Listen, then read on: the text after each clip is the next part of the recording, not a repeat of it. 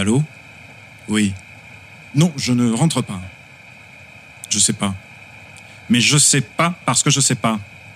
Je suis le. Je suis le garde du corps de Claude Fallen, je te le rappelle au cas où. Oui, oui, il a besoin de moi toute la nuit. Il a besoin de moi toute la nuit, parfaitement.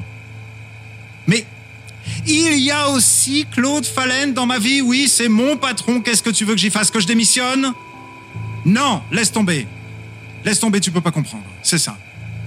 Non, je reste avec lui. C'est ça. Salut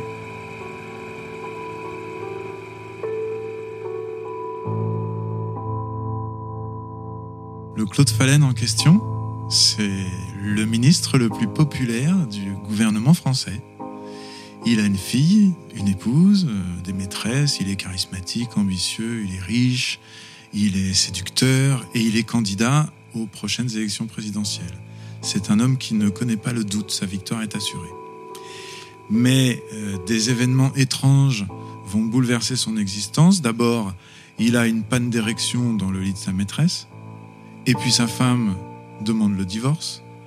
Et puis il est menacé de ruine, de défaite, euh, etc. Un jour, Claude Fallen sent un caillou dans sa chaussure. Et c'est un orteil qui s'est détaché de son pied droit.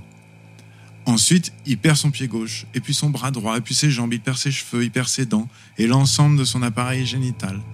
Alors dans cet état, Claude Fallen, enfin, euh, ce qu'il en reste, il quitte la vie politique, il se réfugie dans son mât provençal avec Denis Schiffermüller, qu'on a entendu euh, juste avant, son fidèle garde du corps. Les deux hommes auraient préféré que la suite de leurs aventures reste à jamais enfouie.